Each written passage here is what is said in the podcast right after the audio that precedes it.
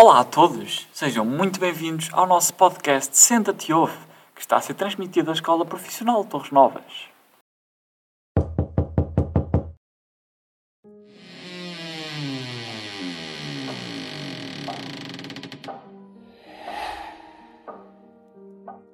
Trick or treat!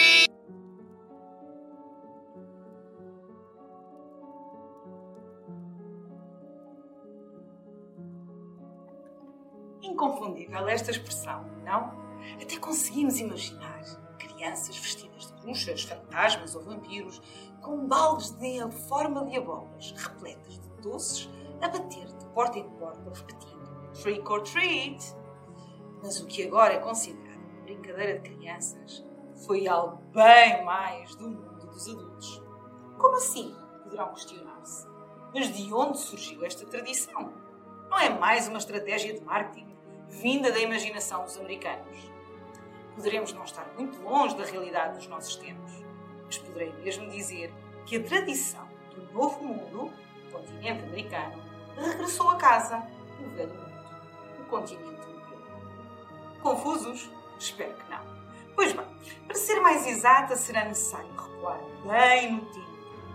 Bem antes das abóboras eletrificadas, antes da colonização da América do Norte, atravessar de novo o Oceano Atlântico e desembarcar no Reino Unido.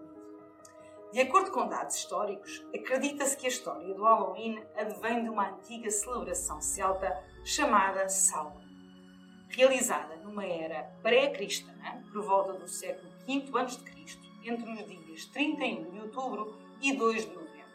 Os celtas, povo que habitava na Irlanda e na Escócia, comemoravam o Samhain, que significava literalmente fim do verão, marcando assim o início do inverno e a passagem para o novo ano celta. É interessante referir que o calendário celta estava basicamente organizado em duas principais categorias: a escuridão e a luz, ou seja, o inverno e o verão. O dia 31 de outubro marcava essa transição.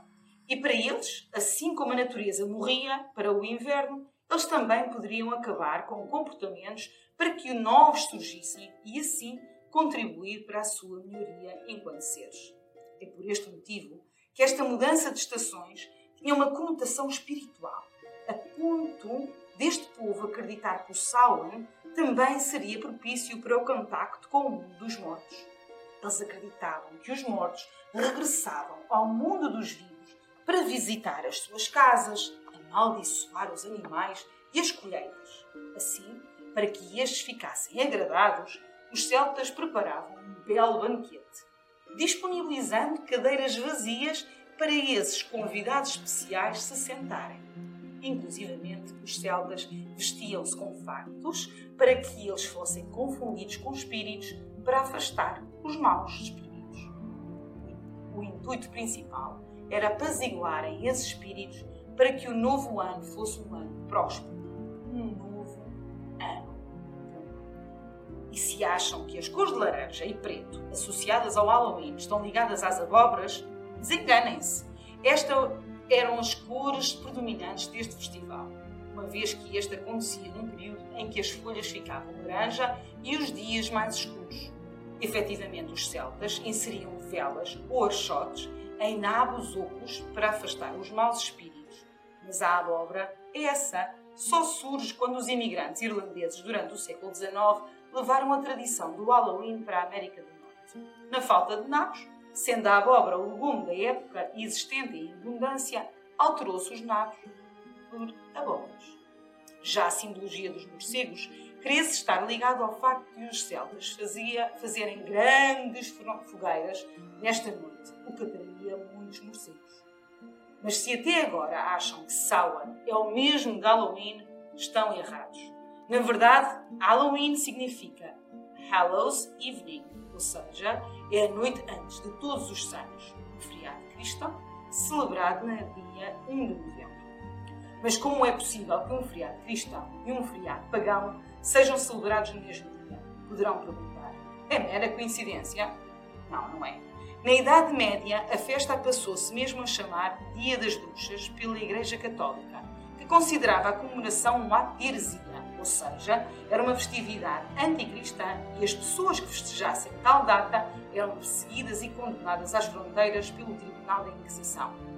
Para diminuir as influências consideradas pagãs, o Papa Gregório III passou o dia de Todos os Santos, de 13 de maio para o dia 1 de novembro, com o objetivo de cristianizar esta festa pagã. Assim, durante três dias, assinalava-se a All Hallows Tide, iniciando-se a 31 de outubro com a All Hallows Eve, que significa véspera de todos os anos, e terminando com o dia 2 de novembro, o dia de finados, All Souls Day. Com o passar dos anos, o termo All Hallows Eve foi modificado para Halloween. Só no século XV surge a tradição de grupos de pessoas irem de casa em casa cantando ou dizendo versos, recebendo soul cakes, pedaços de pão com passas. Em troca, prometiam rezar pelos falecidos das famílias que lhes ofereciam estes bolos. Mas esta tradição só ganhou uma nova força no século XIX. E que força é essa? Será que sabem que Trick or Treat tem ligação com o Nobel da Paz? É verdade. Em 1950, um grupo de crianças de Filadélfia juntou uma enorme quantia de dinheiro na noite de Halloween, doando-a à Unicef. Sendo que, após isso, todas as casas americanas acolhiam com agrado o Trick or Treat, evento esse que passou a ser anualmente promovido pela Unicef, tendo esta recebido em 1965 um Nobel da Paz.